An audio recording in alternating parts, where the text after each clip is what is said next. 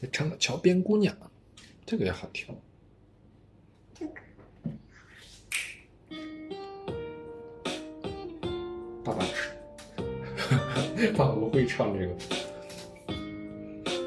但是觉得好听。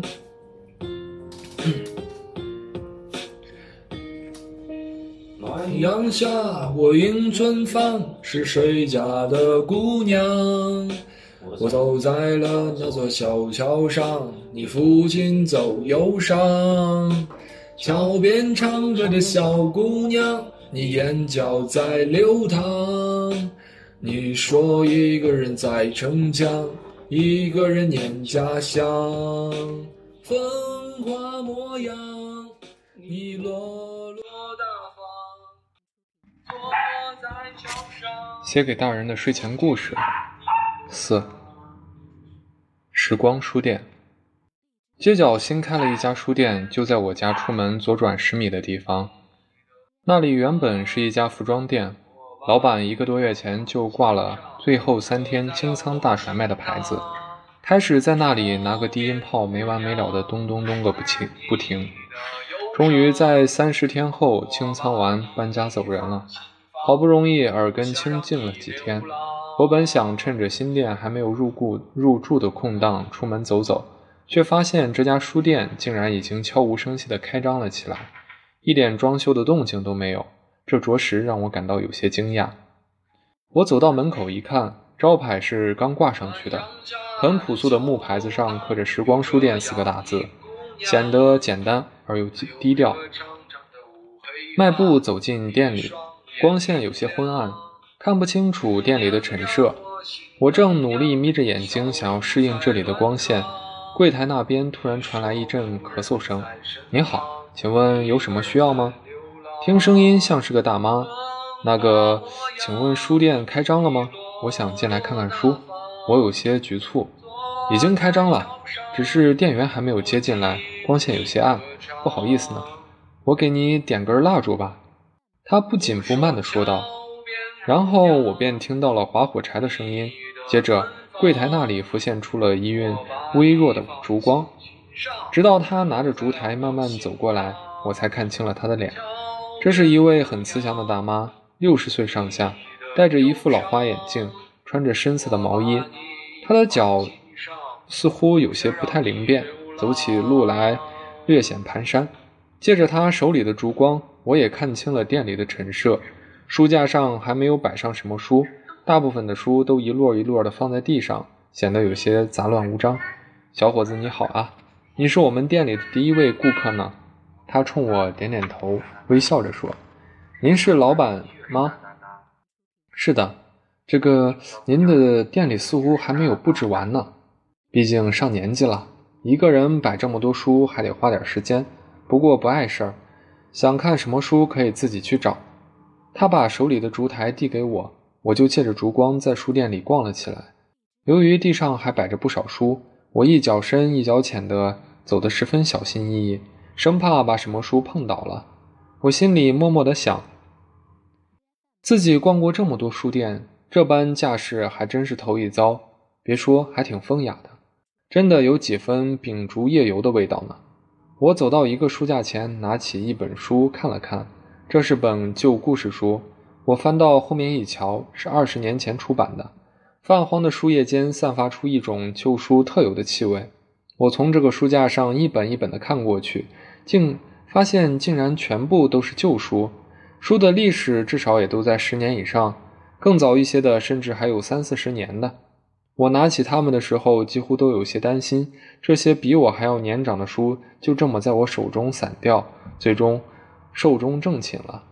我走回柜台前，问大妈：“您这书店里都是旧书吗？”她从老花镜上面望了我一眼，说：“是啊，我们这里没有新书，只收旧书，而且必须是十年以上的故事书。那这里的书外借吗？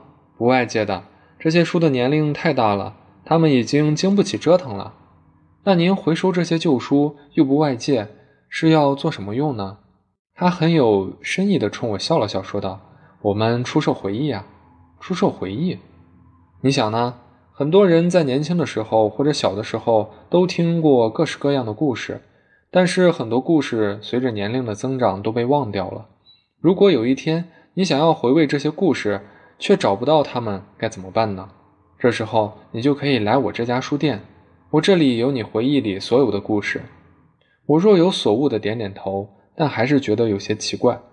可是这里这么多书，要让人去哪里找呢？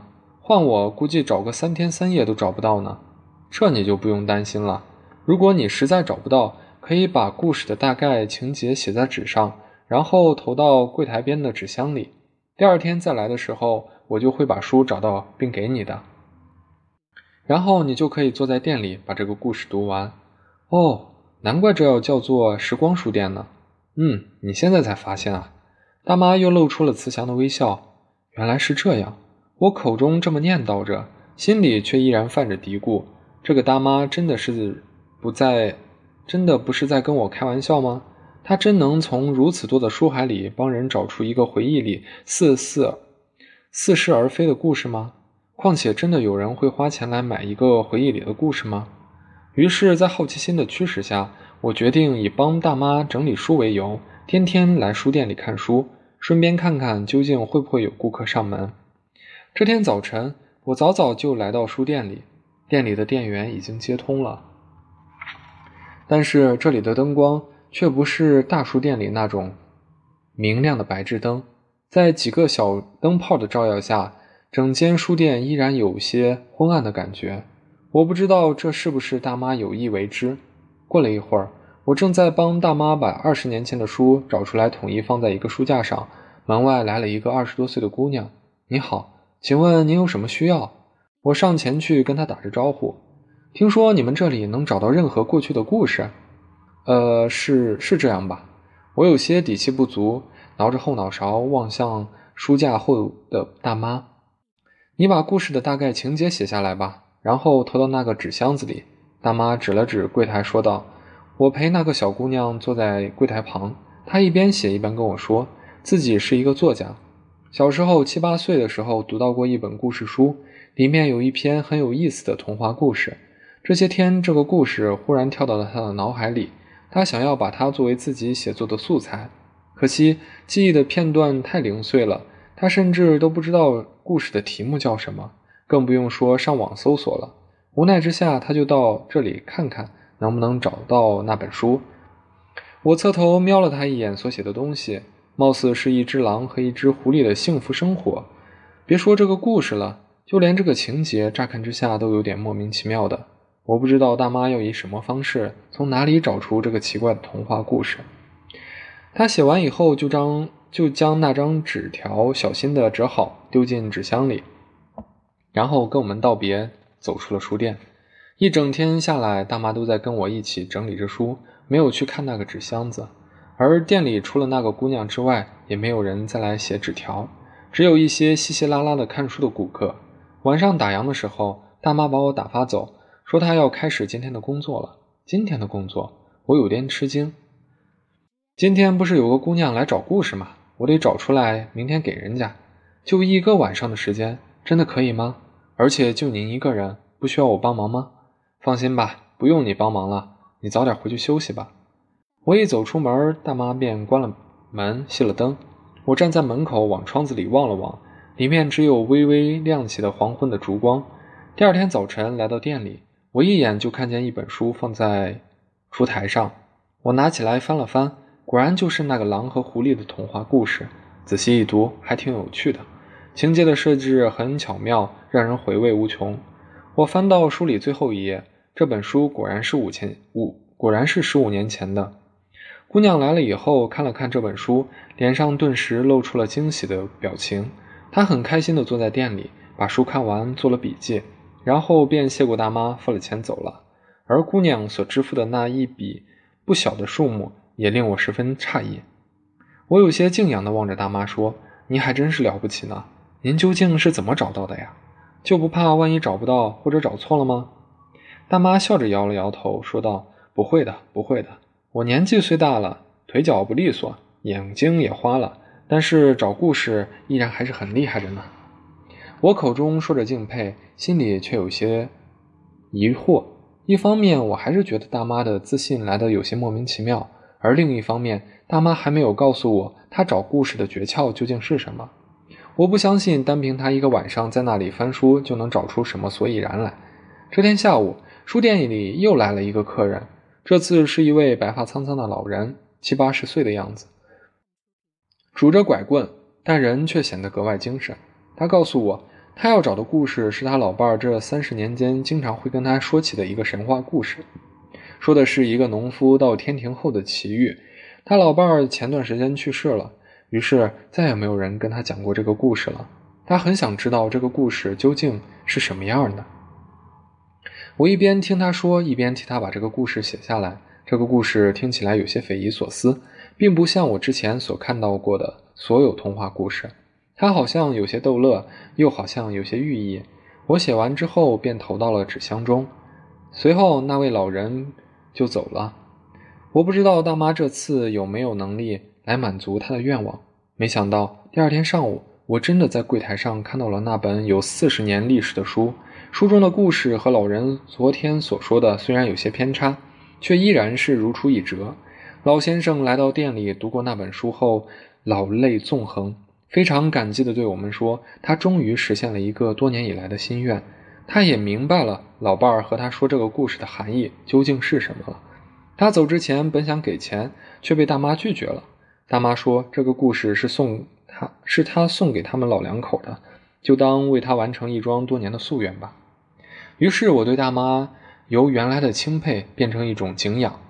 虽然我依然不知道大妈究竟是如何做到的，但开始渐渐感到这个项这项工作并不像自己最初想象的那样毫无意义。原来回忆里的故事竟会如此，竟会有如此大的魅力。从那以后，店里的客人一天天的开始增多起来，大家有抱着好奇心前来的，也有慕名而来的，还有不少曾经。得到过大妈帮助的人送了很多的旧书来，他们也想要尽自己的微薄之力来帮助更多的人，因此大妈也变得更加忙碌起来。尽管如此，大妈依然还是能在第二天清晨把前一天顾客要找的故事都一一摆在柜台上，等他们来取阅。看着大妈原本冷清的书店变得热闹，我有几分替她开心，却有几分莫名的担心。我不知道这样神奇的事还能维持多久。万一有一天大妈没能找出故事来，大家还会相信她吗？这天傍晚，书店门口突然停下一辆黑色的轿车，车里走出了一些，走出了一个有些微胖的中年男子。他西装革履，穿着很考究，但脸上却挂着一丝忧郁的神情。他来到店里，略带腼腆地说着自己二十年前曾读到过的一本言情小说。但他没能把这本小说读完，现在再想找却找不到了，可又非常想知道这个小说的结局究竟是什么。他还表示，钱真的不是问题，他愿意花高价来买这个小说的结局，只要我们能够找到。他甚至可以资助我们将书店搬去一个更好的地方。随即，他匆匆忙忙地把情节写在纸张上，折了四折，塞进纸箱，然后又匆匆忙忙地离开了书店。我看着他驱车远去的背影。陷入了深思，转头看了看眼，看了眼纸箱，发现他刚才把纸折得太厚，以至于卡在箱子的口子上。我环顾四周无人，把纸拆开，想看看这究竟是一个怎样的小说，如此值钱。但令我失望的是，这就是一个极其稀松平常的言情小说而已。男孩和女孩相恋，女孩因莫名的其莫名的原因离开了男孩。然后就戛然而止了。我默默地想，这还真是个奇怪的人呢，竟然会有人用如此大的代价来买一个如此狗血的故事结局。他究竟是嫌钱太多了，还过于偏执了呢？但转念一想，既然他自己愿意，那谁也拦不住他了吧？只不过大妈这下可赚大发了，不仅能拿到一笔钱，说不定还能借此机会换家宽敞点的店面呢。可令人不解的是，我却从大妈的脸上看到了一丝的。犹豫。这天，他早早的就把店门关了。我站在门口，有些忐忑不安，但最终还是选择相信他。毕竟四十年前的书都能找到，二十年前的应该不成问题吧。第二天早晨，我在书店门前等着开门，发现昨天那个中年人也早早的就等在那里。他在寒风中搓着手，并来回踱着步，一副既期待又紧张的样子。或许那个故事对他来说真的很重要吧。他也看见了我，便聊了起来。他告诉我，他是一个成功的商人，这些年通过自己努力赚了很多钱，但依旧无法忘记那个未读完的故事。他很想再看一次那个故事，甚至至少知道那个故事的结局也好，究竟是怎么样的。聊着聊着，门开了，大妈看见我俩站在门口，露出了吃惊的表情。那个，请问您找到我的那个故事了吗？中年人连忙上去问道。大妈迟疑了一下，说道：“对不起，这个故事我没能找到。”哦，这样啊，那麻烦您了。不过还是谢谢您。他露出了极度失望的神色，甚至都有些垂头丧气了。他掏出皮夹子来，依然要给大妈一点钱，但被大妈拒绝了。他走后，大妈已坐在门口上，有些疲惫。我走过去，弱弱地问她：“没想到也有失手的时候呢？”大妈摇了摇头，说道：“其实这个故事的结局我已经找到了。”找到了，那为什么不告诉他呢？这个故事的结局太平淡无奇了。我没懂您的意思。女孩离开男孩的原因很简单，女孩不爱男孩了。最后，女孩成了家，生了两个孩子，生活的十分美满幸福。的确，这是个中规中矩的故事，也有着平淡无奇的结尾。可他怎么会愿意用这么大的代价来换这个结局呢？正因为他愿意花那么大的代价。足以证明他对这个故事的重视程度，但是这样的结局对他而言，也许反倒成了一种伤害，所以我宁愿选择不告诉他。我似懂非懂的点了点头，陷入了沉思。片刻后，我猛然间领悟到了什么：难道说这是他自己的真实故事吗？所以您究竟是……你终于明白了，孩子。要知道，生而为人，一辈子会发生太多太多的故事。